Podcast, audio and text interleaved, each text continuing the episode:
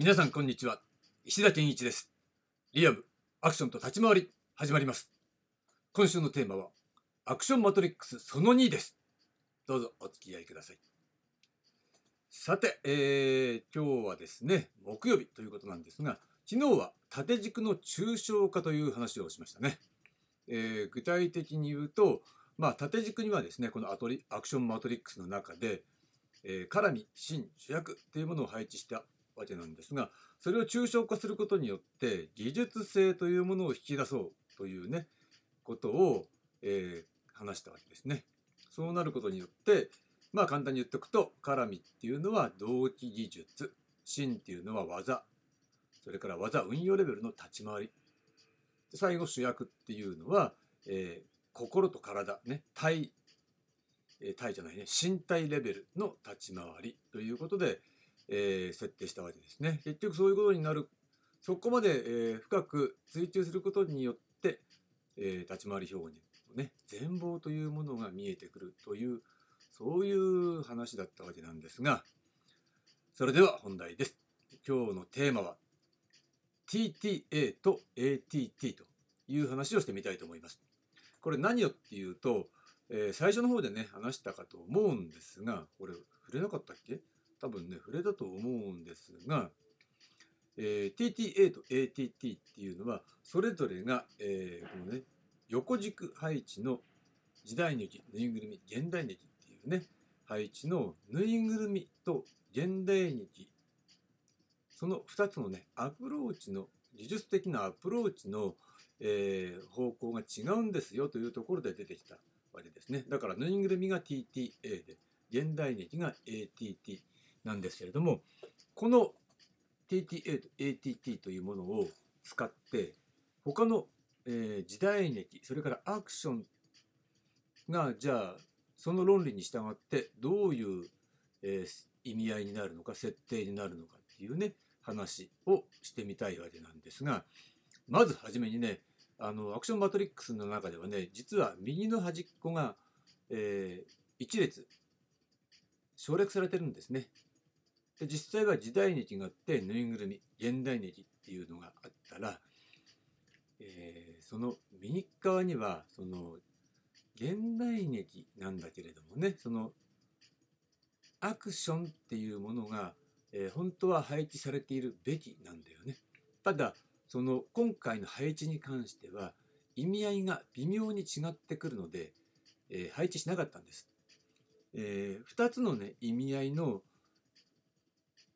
要素を配置してしまうとね異なった考え方が入ってきて混乱しちゃいますからね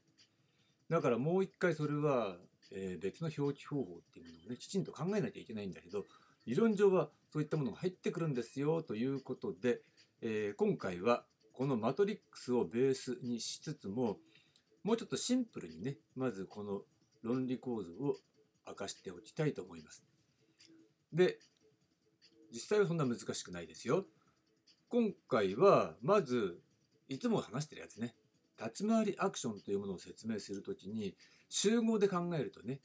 えー、左側に立ち回りっていうね集合があります。そして右側にアクションっていう集合がある。これが2つがこうねこう合わさって重ね合うっていうイメージね。えこの2つの集合を重ね合わせたところに立ち回りアクションの領域が存在するわけですよね。2つの輪っかが重なってるっていうそういうような集合ですね。でこの中央の部分が立ち回りアクションなんだけれどもその立ち回りアクションの領域っていうものを便宜上半分に分けてみる、ね、右と左に分けてみるそうなった時に立ち回り側、ね、に相当するえー、その半分っていうのはこれは立ち回りからアクションへのアプローチによって生まれた立ち回りアクションだということになるわけですね。だから立ち回り to アクションの略で TTA となるわけです。えー、今度その反対ね。その反対っていうのはアクション側に近い方だからアクションから立ち回りへのアプローチということで、えー、アクション to 立ち回りすなわち ATT というふうになるわけですね。そうなった時に、まあそれはいいと。これはわかると思うんですね。だから立ち回りアクションにもアプローチの仕方によって2種類あるんですよ。もしくはあったんですよ。完全に、えー、過去形で言うのも微妙だけど、えー、だからといってそれがもう一つになってると言い切ることも難しい。だから曖昧なんだけどだから非分離の状態としてその2種類の、えー、いわば、え、方法論があるっていうような形で緩やかに考えておけばいいでしょう。まあ分かりやすくね今は理論の話をしているのでこれは2つあるというふうに考えて、えー、今日の場合はいいと思います。でそうなった時にねこの TTA と ATT っていうこの論理を使ってそれじゃあその両サイドにある純粋な立ち回りの領域とアクションの領域を定義できるんじゃないかなっていうことで考えてみると、えー、まずはその左側のね純粋な立ち回りの領域ねここの部分っていうのは、えー、単純に考えると立ち回りによる立ち回りへのアプローチっていうことになるから立ち回り to 立ち回りで TTT というふうになるわけですよね。で同様にじゃあアクションね純粋なアクションの領域っていうのはアクションによるアクションのアプローチっていうことでアクション to アクションで ATA ということになるわけですね。で、ここで、えー、4種類出揃いました。ね。まあ、今話した、えー、アクショントゥアクション ATA っていうのが、まあ、マトリックスに配置するならば、その右側の列に来るということになるわけなんですけどね。で、もう一回、今話したところをまとめておくと、まあ、真ん中からいきましょうか。真ん中からいくと、ね、TTA っていうのは立ち回り側からの立ち回りアクションへのアプローチっていうことで、これは主にこれぬいぐるみの動きになるわけですよね。まあ、ぬいぐるみっていうのは子供ショーとかジャリバンの、え、キャラクターの動きっていうことね。で、その次が ATT。これはアクション側からの立ち回りアクションへのアプローチということで、まあ、主に、えー、空手アクションですよね。そこから始まったものと考えていいでしょう。で、えー、肝心のね、えー、新しく定義した TTT、つまり立ち回りによる立ち回りへのアプローチっていうのはつまりは立ち回りによる格闘表現へのアプローチっていうふうにちょっと言い換え分かりやすいからねその方がね。とそれは何かといえばつまりはチャンバラのことですよね。当然のことね当たり前のこと言ってるんだけどこれ、えー、共通のフォーマットでそれぞれ全てを定義してみたらこうなるっていうことなんですよ。そして最後ね ATA っていうのはアクションの格闘表現に対するアプローチということになります。だからまあ身体能力対応による格闘表現のことなんだけどじゃあ具体的に例を挙げておくと、まあ、ちょっと古いかもしれないけど分かりやすく言えば西部劇の中に出てくるね殴り合いみたいなものねあそこから始まってるような動きそれが典型的な ATA だというふうに考えればいいでしょう。で、えー、今話したものをね、えー、じゃあマトリックスにね沿って順番に並べてみると TTT そして TTA そして ATT 最後が ATA という順番になるわけなんですね。まあなんだかね記号ばっかりで分かりづれえやと思う人はあのノートの方にもね、えー、テキストの部分に、えー、これ載ってるのでそちらを参照していただければいいかと思います。でまあねいちいち覚えなくてもいいけど、えー、ポイントはこの共通のフォーマットで定にしたっていうことなんですね。でここから浮かび上がってくるのは、えー、全てのアプローチの技法を明らかにする必要があるっていうことなんですね。っていうのはこの TTA と ATT っていうね今日取り上げた立ち回りアクションへのアプローチっていうのは、えー、明らかになったわけだ。ということはですよ特にこのね立ち回りをより明確にする必要があるっていうことが、えー、浮かび上がってきますよね。つまり立ち回り to 立ち回り TTT の意味ですよね。で、アクショントゥアクションね、ATA っていうのは身体能力の高さによってアクション表現、まあ、特にこの場合は格闘表現に対応するっていう意味であるわけなんだけど、つまりそこを明らかにしたのが無空中枢構造論だったわけですよ。逆にそこのことがね、えー、見えてきてそれを、えー、理論的にどう説明するのかなっていうふうに考えて構築したのが無空中枢構造論だったわけですよね。だからこそ立ち回りも、えー、同様にねアプローチの方法論を明確にする必要があるっていうことが見えてくるわけなんです。でじゃあそれ何っていうとまあもう一回ね、えー、言葉っていうところのね言語の表記に戻ってみると立ち回りによる格闘表現へのアプローチなんですよね。それが立ち回りによる立ち回りへのアプローチっていうことなんだけどということはこの前の最初に立ち回りって使われてる部分ねこここれが、えー、立ち回りの技術性の部分なんですよ。じゃあその技術性っていうのは何っていうとそれはすなわち簡単に言っちゃえばチャンバラ剣術っていうことですよね。もうちょっと、えー、剣友会の人に打てるような剣友会打てするような言い方するとしたら縦剣術とかね打ってもいいかもしれないね。縦の剣術縦用の剣術っていう意味だよね。つまりリアルな武術ではない格闘表現としての立ち回りにおける刀剣操作法それからそれを用いた表現技術に対する、まあ、理論化名称化っていうものが必要になってくるということなんですよ。だそれを一言で言ってしまえば縦剣術でもいいしチャンバラ剣術でもいいしねとりあえず便宜上名前を付けてみたわけなんだよね。で本当はそこがとても重要だし、えー我々がねこの立ち回り文化アクション文化っていう形で、えー、長年にわたってね、えー、継承し続けてきた最も価値の高い、えー、文化だったわけです。だけれどもそこを当たり前のように高度なことをやってるから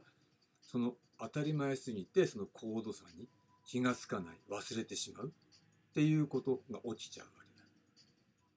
でまさしくそこの部分も無空中枢構造と関わってくる